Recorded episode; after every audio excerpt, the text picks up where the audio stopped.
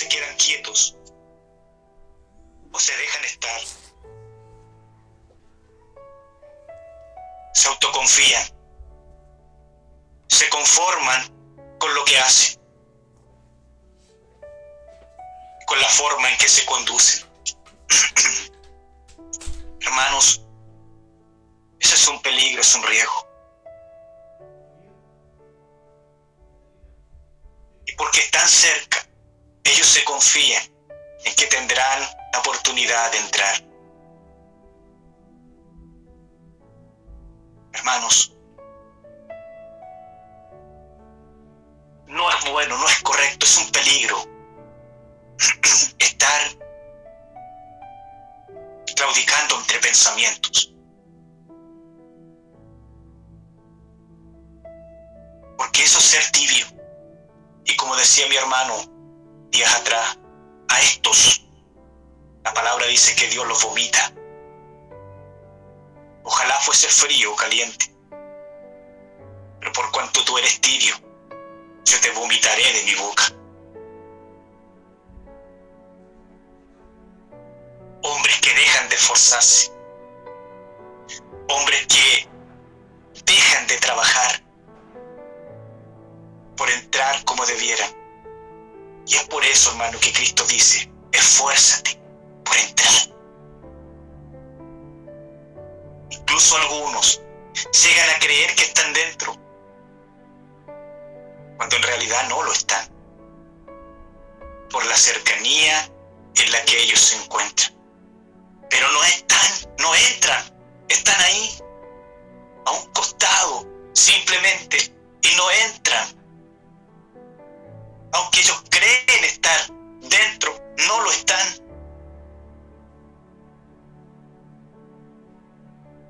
Qué riesgo, qué peligro, hermanos. Esta porción de la palabra de Dios nos muestra este gran peligro, el gran riesgo que estos tienen,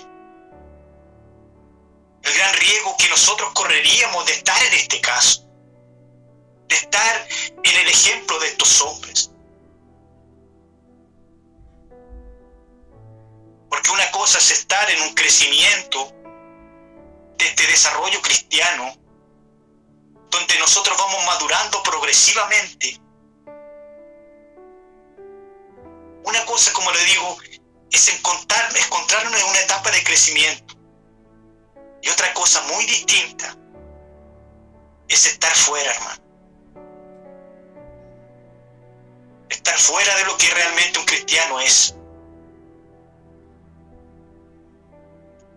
Creyente es o no es. Aquí no hay términos medios. O somos o no somos. En otras palabras, mi hermano, podemos ser niños, recién convertidos, jóvenes espirituales que están en un aprendizaje de madurez, o ser un creyente maduro ya, pero ser creyentes pero hay algunos que no están en ninguno de estos casos. No son niños, no son adolescentes espirituales, ni tampoco son hombres maduros. Están fuera, engañados, creyendo estar dentro, pero están fuera. No son recién convertidos o un niño, no son jóvenes, ni tampoco hombres maduros dentro del Evangelio.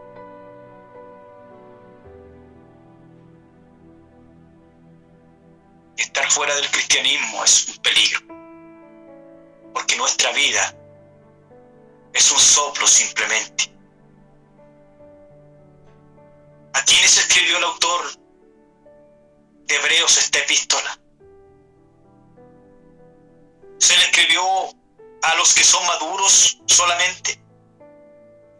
¿O se le escribió también a los que son inmaduros? ¿A qué se refiere esto? Niños en Cristo o se le escribió a los que no son, pero que están cerca. ¿A quién fue que, escribió el autor esta epístola? El autor, hermanos, escribió a un grupo en un lugar y a otros en otro lugar. Un poco para cada quien. En el capítulo 5, versículo 10, nos habla de Melquisedec. En el versículo 11 dice, Él tiene mucho más que Él quisiera enseñar, hablando del autor, sobre el tema del sumo sacerdote Melquisedec. Pero que la inmadurez de los lectores le impedía poner abundar más sobre este tema. Y es ahí donde él dice en el versículo 11, tenemos mucho que decir y difícil de explicar, por cuanto habéis hecho tardos para oír. Porque debiendo ser ya maestros después de tanto tiempo, tenéis necesidad de que se os vuelva a enseñar. ¿Cuáles son los primeros rudimentos de las palabras de Dios y habéis llegado a ser tales que tenéis necesidad de leche y no de alimento sólido?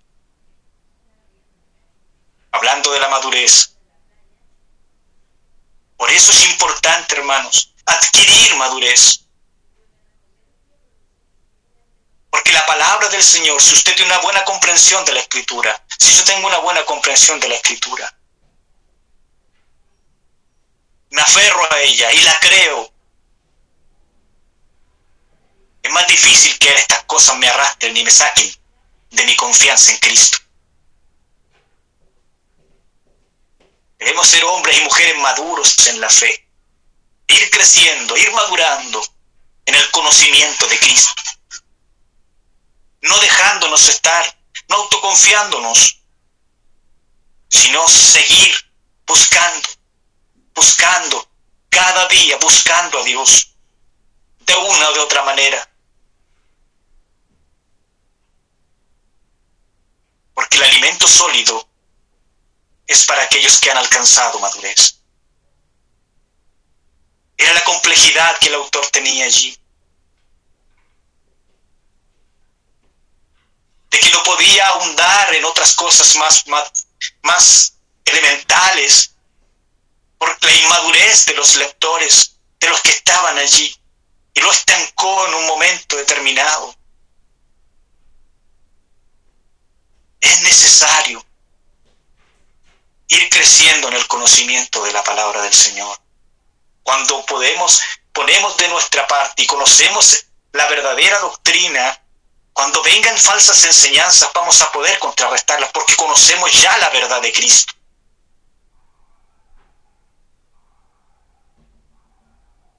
Estos lectores solo querían apillas. No encontramos madurez en la vida de ellos.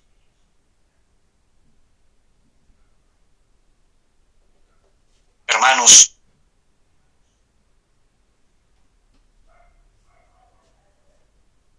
Sin embargo, lo que él enseña en los versículos 4 al 8 del capítulo 6 nos muestra, hermanos, que posiblemente ahí había un grupo mezclado entre los creyentes hebreos. Creyentes de niños a maduros. Pero también habían quienes no creían hombres que no eran creyentes dentro del, lugar donde estaban, que estaban mezclados con creyentes verdaderos. El grupo de los que creían, es decir, en las cosas que se les enseñaban en la escritura, y creían que estaban con Cristo. Ellos creían que estaban con Cristo y son los que tienen el riesgo de caer en la apostasía. Hermano, ellos creían que estaban con Cristo, pero en realidad no lo están. Porque los verdaderos creyentes, como le decía anteriormente, no apostatan de la fe. El verdadero creyente no pierde su salvación porque está segura en las manos del Padre. Como dice Juan 10, 29. Mi Padre que me las dio es mayor que todos y nadie las puede arrebatar de la mano de mi Padre. Sin embargo, hermano, tenemos un problema. Y así como hay personas que realmente creen es decir, creen a su manera sin realmente creer verdaderamente en Cristo. Muchos creen a su manera, pero no necesariamente creen verdaderamente en Jesucristo. También dentro del pueblo verdadero de Dios hay algunos que creen que en el fondo no están creyendo verdaderamente y esto les preocupa. Es decir, estos son hombres sinceros, que creen, pero que hay algo que les preocupa. Se sienten inseguros y piensan que posiblemente no están creyendo de la forma que tienen que creer. Hay una preocupación, es decir, de la forma correcta. Piensan que no están creyendo de la forma correcta, de la forma que Dios pide en su palabra llegan a dudar de si son realmente verdaderos cristianos. Cuando sí lo son, hermano. Pero vienen estas dudas porque creen que no están haciendo lo correcto, no están viviendo vidas realmente dignas del Señor. Y cuando nosotros estudiamos un pasaje como el que estamos viendo,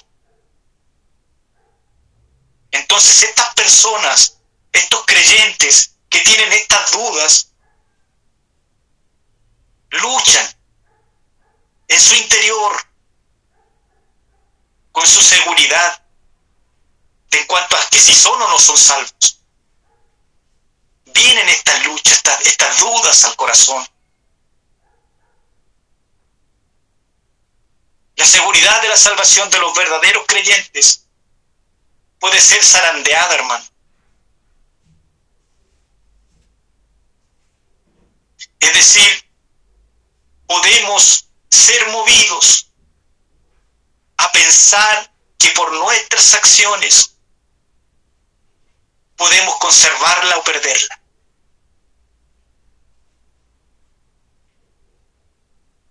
También puede ser disminuida a raíz de nuestra falta de fe. Podemos dudar. Y a raíz de esa falta de confianza, se ve disminuida nuestra, nuestra aceptación de que si somos o no salvados. Es interrumpida abruptamente cuando comenzamos a pensar que esta salvación que tenemos hoy descansa en nuestros méritos o en lo que hago o dejo de hacer es decir, depende de mí. Cuando caemos en estos pensamientos, puede ser zarandeada, puede ser disminuida e interrumpida, hermano. Porque estos pensamientos vienen a la vida de un creyente. Hermanos amados, Dios quiere que disfrutemos de la seguridad de nuestra salvación. Y ese es el deseo, ese es el anhelo de Jesucristo, es el anhelo del Señor. Pero usted y yo podemos encontrarnos en situaciones donde no la disfrutemos. Yo creo que no solo a algunos les ha pasado, yo creo que la gran mayoría de los creyentes nos ha pasado en un momento determinado donde por tentaciones, donde por algún pecado que hemos cometido o por algo que hemos hecho, no nos veamos disfrutando de la salvación, de la seguridad de esta salvación. Y hayamos pensado en algún momento que por hacer algo voy a perder mi salvación. Cuando somos realmente creyentes, cuando el Espíritu Santo está morando en nosotros, pensar que perdemos la salvación, esa inseguridad. Si bien es cierto a veces es dañina, pero también a veces nos puede ayudar. ¿En qué sentido, hermano? A no descuidarnos, a mantenernos, a estar luchando, a estar velando, pero no, no pensar que nuestros méritos nos llevan a la salvación. Ahí está el cuidado, ese es el riesgo de no caer en ese pensamiento. Pero el que yo me esté preocupando, buscando, sirviendo, eso es bueno, hermano. Es bueno cuando usted se preocupa. Es bueno cuando usted se prepara. Es bueno cuando usted está velando, está buscando a Dios. No se, no se deja estar. No se confía. Esa parte es correcta. Pero creer que por nuestros méritos tenemos esa salvación, ese es el error. Allí no hay que pensar.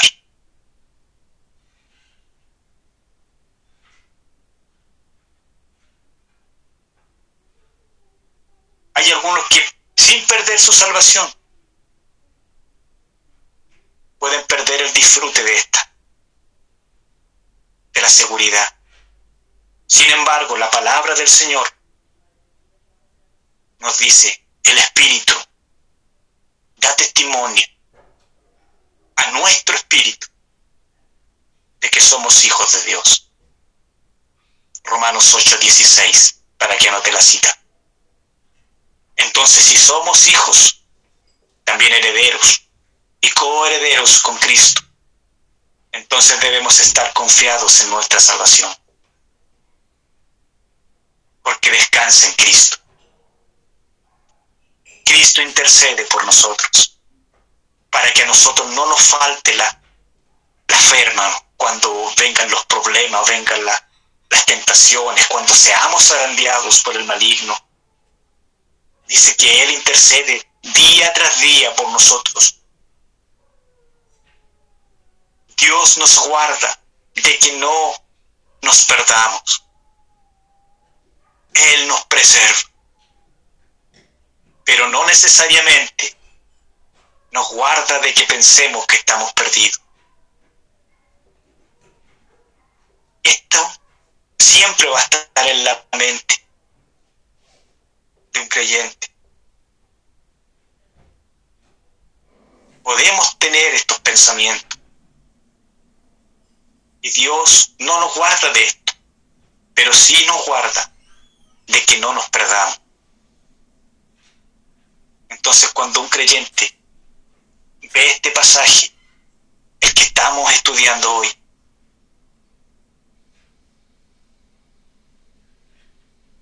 puede concluir que este texto habla de él. Se puede tomar a pecho el tema, el texto, como para sí y llegar a cuestionar esa salvación. Es por eso que es importante aclarar a quiénes se está refiriendo los versículos 4 al 6 de Hebreos 6. En otras palabras, hermanos, el mismo contenido llega a todos por igual a verdaderos creyentes, estos cuestionan, aparecen dudas en la vida de los verdaderos creyentes. Sin embargo, este mismo mensaje llega a hombres no creyentes y ninguno de ellos cuestiona su vida. Pero si el cristiano se cuestiona, se preocupa, aparecen dudas, es imposible, hermanos, evitar este tipo de situaciones. Van a existir siempre. Pero hay que saber manejarlas, hermano.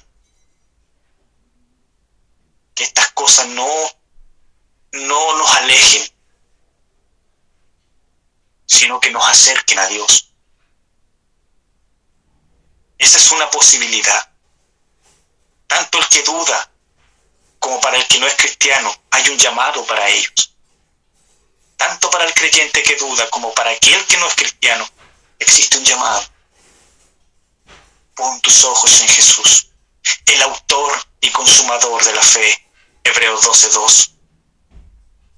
Poner nuestra mirada en Jesús es nuestra única esperanza. Es la única esperanza que tiene el incrédulo. Es la única esperanza que tiene el creyente. poner nuestra mirada en Jesús. El que ya es cristiano pone estas cosas en su corazón. Mientras que todos aquellos que necesitan el mensaje porque no conocen, se van, se alejan, sin relacionar nada con ellos el mensaje oído. Es como si no fuese para ellos. No lo toman en cuenta. Sin embargo, el verdadero creyente sabe y lo toma y lo atesora en su corazón. Y es por eso que es importante aclarar el punto del tema de hoy.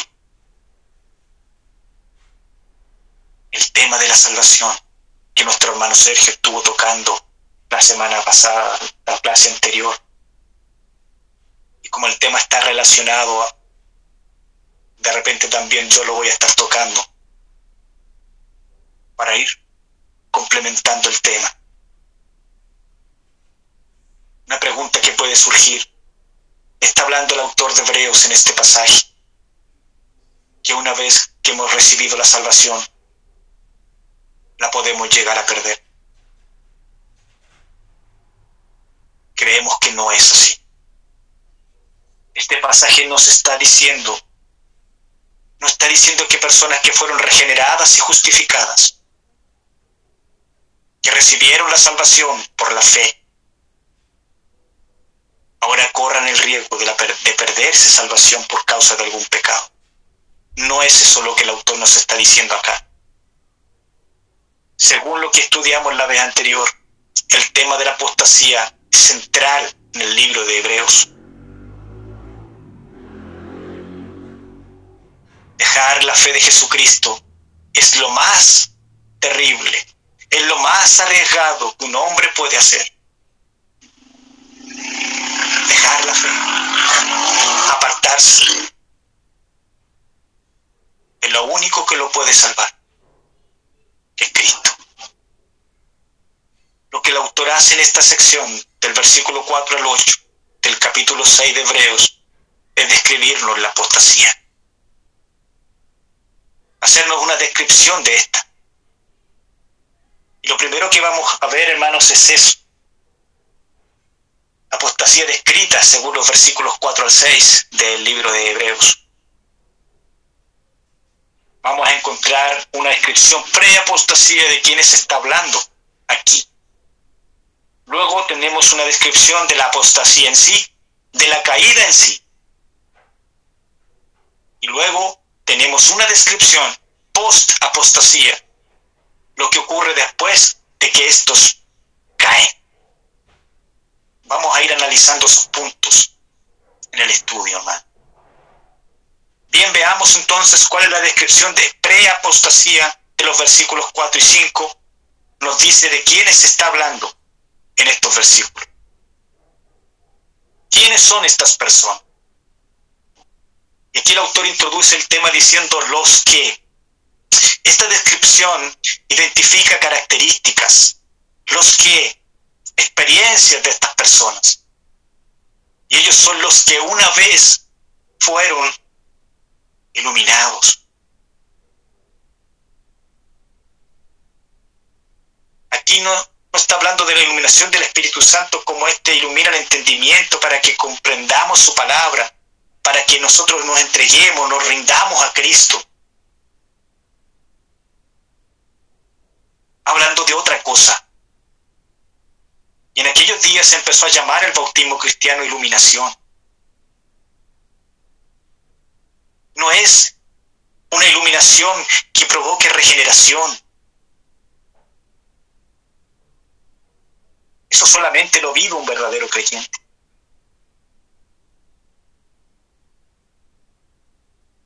A los bautizados se les denominaba iluminados. Y da una referencia al hecho de que los que creen antes estaban en tinieblas y ahora están en la luz. También en Hebreos capítulo 10, versículos 32, se utiliza también esta expresión Trae de la memoria los días pasados en los cuales, después de haber sido iluminados, sostuviste el gran combate de padecimientos. Hay otra traducción que dice, acuérdense pues de los días pasados en los cuales, habiendo recibido el bautismo, soportaron una gran lucha de padecimientos. Hermanos, con respecto a los versículos 4 y 5, se traduce es imposible que los que una vez descendieron al bautismo sean otra vez renovados para arrepentimiento. Los que una vez fueron iluminados, los que una vez fueron bautizados,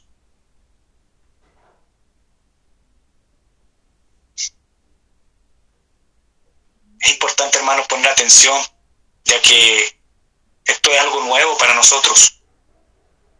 Estamos aprendiendo juntamente con ustedes. Llegaron hasta bautizarse. Pero aquí tenemos que tener en consideración algo. Eso no les salvó. Porque como sabemos, como usted sabe, yo también sé, el bautismo no salva a nadie. Es simplemente un símbolo, algo que ocurre internamente en la vida de un hombre en el momento de la conversión. Tampoco regenera a nadie el bautismo.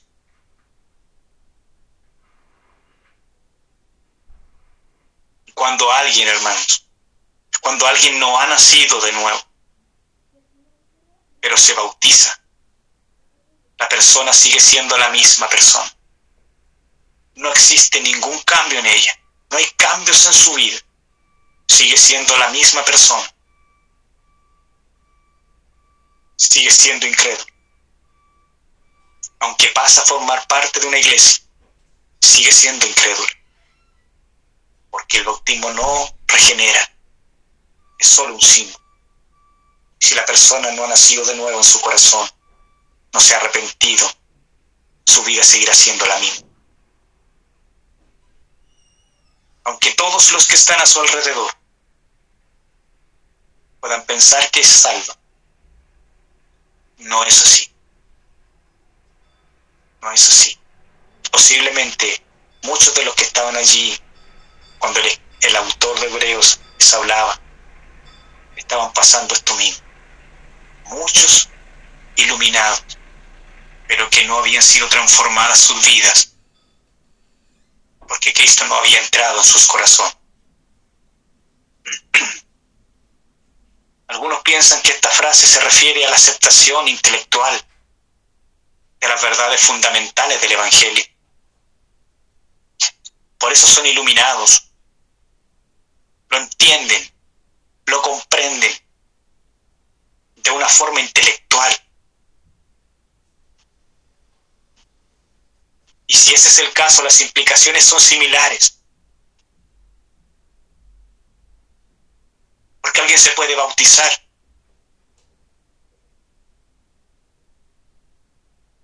Pero no hay un cambio, no hay regeneración, no hay transformación. Acá usted puede aceptar intelectualmente las verdades fundamentales del Evangelio por eso son iluminados. Entienden, comprenden, pero intelectualmente.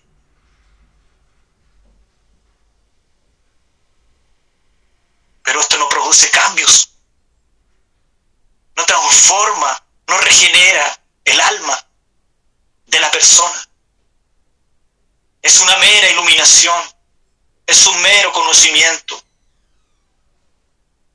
Otros piensan que esto se refiere a ser regenerado, a ser justificado, cuando habla de iluminación.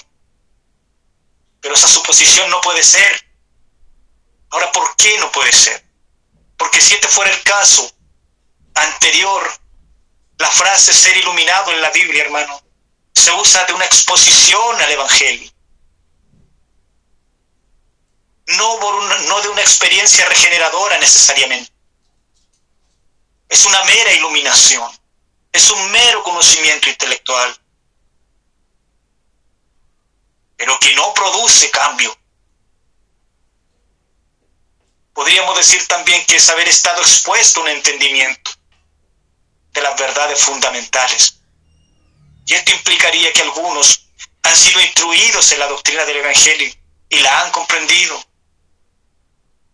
pero nada más. Hay algunos pasajes en las escrituras que lo pueden demostrar. Vamos a ver algunos ejemplos. Juan 1.9. Podemos ver cómo el ser expuesto a la luz, es decir, ser iluminado, puede simplemente referirse a cómo lo dijimos anteriormente, hermanos, a entender el Evangelio. Entenderlo de manera simple y meramente intelectual. Juan 1.9. Existía la luz verdadera, que al venir al mundo alumbra a todo hombre. Como podemos ver este pasaje de Juan 1.9, dice que la luz verdadera que es Cristo y el Evangelio alumbra a todo hombre. Está al alcance de todos. Por lo tanto, la frase ser iluminados en hebreo no necesariamente significa ser regenerado, ser convertido. Simplemente significa estar expuesto al mensaje del Evangelio, sin necesidad específica de que se haya creído en el Evangelio verdaderamente, de que haya el hombre rendido su vida a Cristo, que haya sido transformado, que haya sido renovado en su mente. Y un pasaje paralelo de Hebreos 6.4 es Hebreos 10.26. Si pecaremos voluntariamente después de haber recibido el conocimiento de la verdad, ya no queda más sacrificio por los pecados. Este conocimiento solo sería natural de las cosas espirituales. Es decir, que se ha adquirido por medio de escuchar, pero que no es una iluminación espiritual que transforma un corazón. Segunda de Corintios 3:18. Por tanto, nosotros todos, mirando a cara descubierta, como en un espejo, la gloria del Señor, somos transformados de gloria en gloria, en la misma imagen como por el Espíritu del Señor. Ahí está la diferencia. El verdadero convertido, el verdadero regenerado, es transformado en su ser, en su mente, en su corazón. Es sellado por el Espíritu Santo. Pero acá solamente se habla de iluminación, de un mero conocimiento intelectual que no produce cambio alguno, solo conocimiento.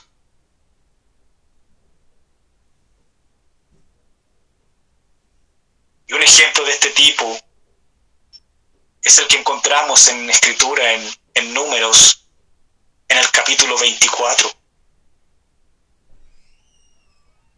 Allí usted puede leer la historia, si quiere, en su casa tranquilamente. Números capítulo 24.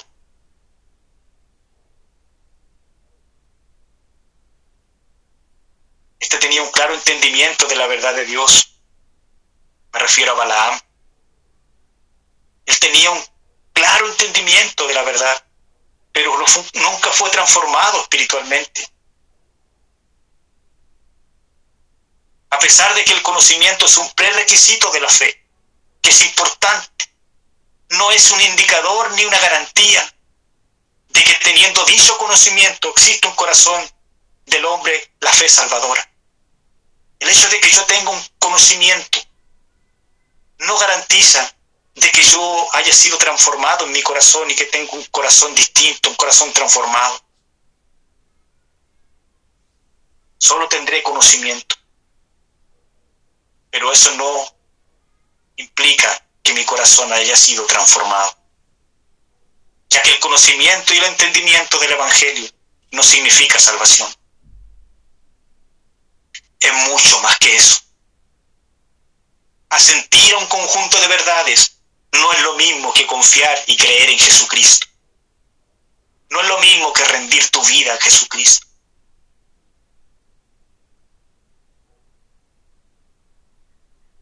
Podemos memorizar pasajes de la Escritura. Podemos saber mucho de la Biblia. Grandes teólogos podemos ser de la Escritura. Y eso no nos hace cristianos. Y de hecho hay muchos hombres que conocen la escritura, pero que no tienen a Cristo en su vida. Podemos saber la Biblia entera y sin embargo no tener esa verdad transformando nuestro corazón. Porque si yo la leo, la, la escudriño, pero yo no la practico. Nunca va a haber un cambio en mí. Nunca existirá una transformación hasta el día que yo la ponga por obra en mi vida. Solo allí, solo allí, la palabra se hará eficaz en mí. Cuando yo la pongo por obra, la practico. Practico lo que entiendo, practico lo que enseño. Ayúdenos el Señor a cumplir con esto, a dar buen testimonio.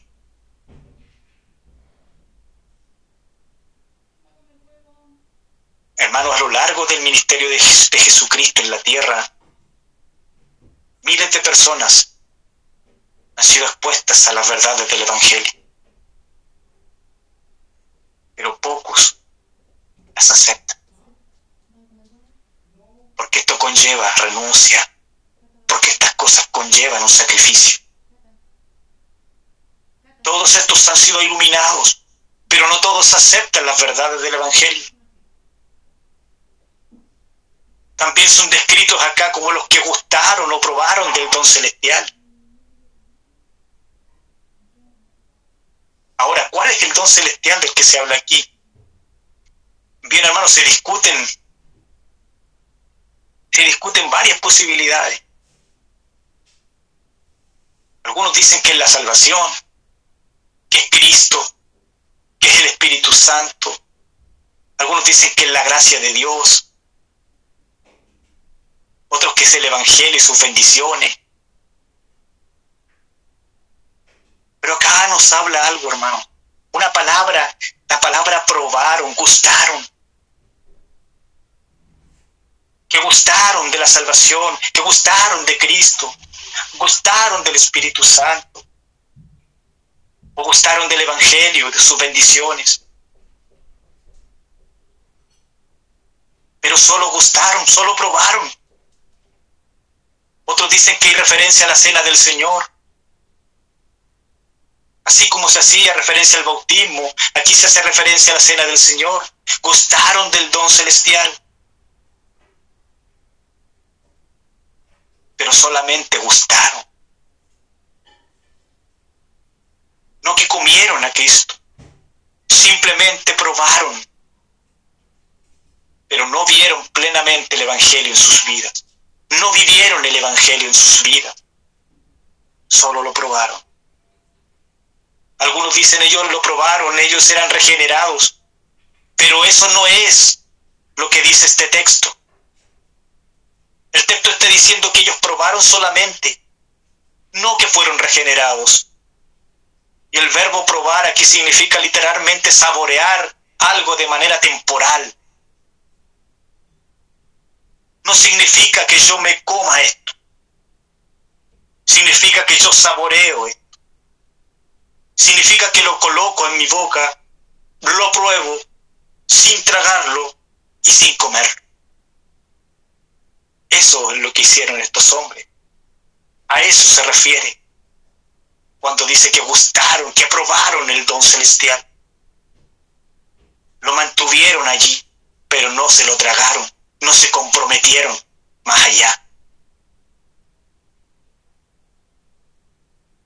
Este verbo se usa en sentido figurado, hermano, en este pasaje para aludir a las personas que son expuestas al Evangelio, pero que no se apropian de este. Son expuestas, pero no se apropian de él. porque ven que les conlleva un sacrificio. Y hay otros pasajes del Nuevo Testamento donde se usa ese verbo. Y uno de ellos está en Mateo capítulo 27, versículo 34, que nos relata el momento de la crucifixión del Señor Jesucristo. Y observen cómo dice ese pasaje. Mateo 27, 39. Disculpen, Mateo 27, 34. Le dieron a beber vino mezclado con hiel, pero después de probarlo, no lo quiso beber. El verbo en griego es el mismo verbo que se usa en Hebreos 6.4. Cuando el autor de Hebreos dice que ellos probaron el don celestial, simplemente está diciéndonos que fueron expuestos al Evangelio, pero no significa que ellos se apropiaron de él. Es una idea similar la que encontramos en Hebreos capítulo 2, versículo 9. El mismo autor dice en este pasaje, pero vemos aquel que ha sido hecho un poco menor que los ángeles, es decir, a Jesús, coronado de gloria y de honor a causa del padecimiento de la muerte. Ponga atención, mi hermano, para que por la gracia de Dios probara, o como dice Reina Valera, o gustara la muerte por todos. Entonces, esta es la idea de probar, de gustar. Se usa ese verbo griego de saborear algo. Jesucristo no murió para siempre, simplemente probó, gustó la experiencia de la muerte por un poco de tiempo. Esa es la idea del verbo gustar. Una experiencia temporal, momentánea, alude a la temporalidad de una experiencia. Ellos pudieron conocer, pero no experimentaron el poder de la verdad de Dios. Ellos pudieron estar cerca de los dones del Espíritu, pero ellos mismos no poseían los dones. Podían adorar en la iglesia, pero ellos no podían tener la adoración en el corazón que Dios le corresponde gustaron simplemente del don celestial. Fueron también los que fueron hechos partícipes del Espíritu Santo. Y la frase fueron partícipes del Espíritu Santo en griego se usa algunas veces para señalar o referirse a ser socio o ser un acompañante de alguien. Esa misma expresión griega aparece en Lucas capítulo 5, versículo 7, donde se habla de la pesca milagrosa. Dice entonces hicieron señas a sus compañeros que estaban en otra barca para que vinieran a ayudarlos. Y vinieron y llenaron ambas barcas de tal manera que se hundían. Compañeros, traduce la Biblia de las Américas y en la misma palabra del idioma original. Entonces ser hecho partícipe del Espíritu Santo significa que estas personas fueron testigos, hermano, testigos de la obra sobrenatural del Espíritu Santo. Ellos fueron testigos oculares, presenciales de los hechos sobrenaturales del Espíritu Santo. Ellos tuvieron contacto presencial con, con el poder de la acción del Espíritu Santo.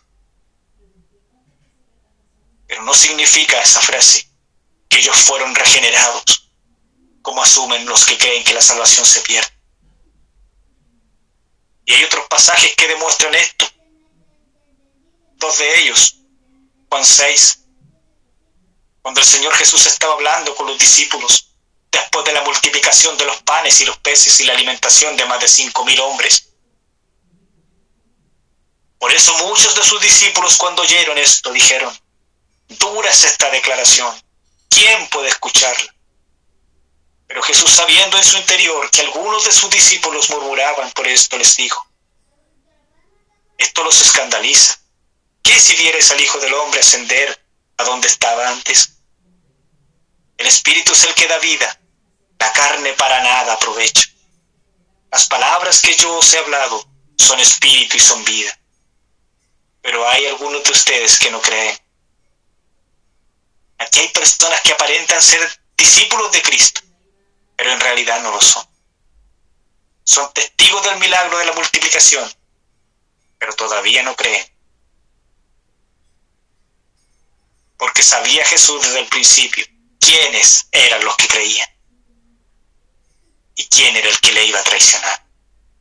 Y decía por eso, por eso os he dicho que nadie puede venir a mí si, si el Padre no se lo concede. Como resultado de esto, muchos, muchos de los discípulos que le seguían dejaron de andar con él, lo abandonaron, se apartaron del maestro. Otro versículo en la escritura de alguien que participó de las obras sobrenaturales de Dios por medio del poder de su espíritu. Pero no significa eso que fue regenerado. Fue Simón el mago. del que habla Hechos 8, 9, 24. En ese ejemplo vemos a un hombre que incluso fue bautizado después de profesar su fe en Jesucristo, pero él no había sido regenerado, como vemos después por las palabras que Pedro le reprocha más adelante en el pasaje.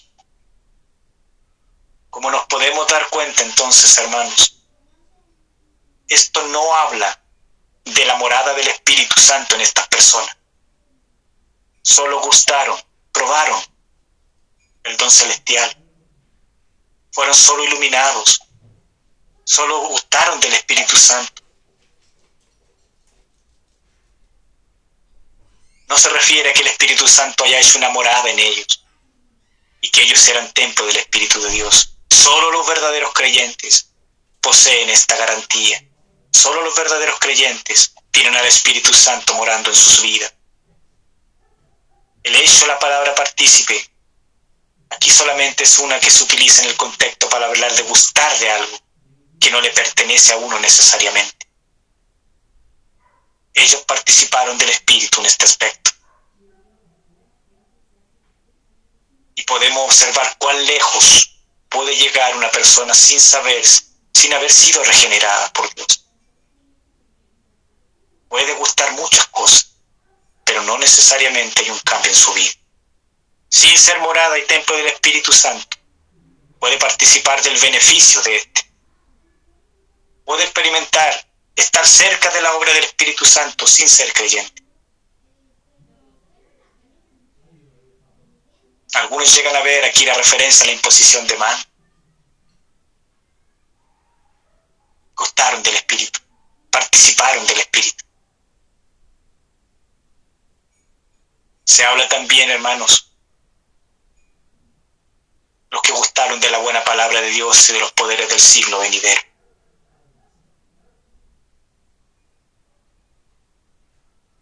Hermanos, vamos a quedar hasta aquí. Nos queda bastante todavía. Y espero, hermanos, de que lo que hemos visto hasta este momento haya quedado claro, tratado de, ser lo más claro posible pero es un tema bastante complejo que la verdad se nos ha complicado un poco, pero confiamos en de que Dios nos está guiando en todo. Esa es nuestra confianza. Y es bueno que podamos, eh, pueda ir quedando claro porque esto nos va a servir como para comprensión, hermano, de nuestra propia vida. Y, y es bueno porque para eso son los estudios, para, para aprender, para darnos cuenta de lo que Dios nos quiera decir cada día a través de su palabra. Así que hasta acá vamos a quedar por hoy y vamos a continuar, Dios mediante, el día miércoles. Y esperemos, hermanos, de que los que están hoy puedan estar nuevamente y que tomen a bien esta invitación, hermanos, para que pueda quedar claro el tema y y lo vamos viendo con tranquilidad porque debe ser así para que esto vaya quedando más claro. Dios le bendiga, hermano. Además, si hay, algún, hay alguien que desee decir algo, alguna duda, alguna consulta, enciende su micrófono y si podemos dar su respuesta y si no se la buscamos y tratamos de la próxima clase darle su respuesta. El Señor le bendiga. Si hay alguien que se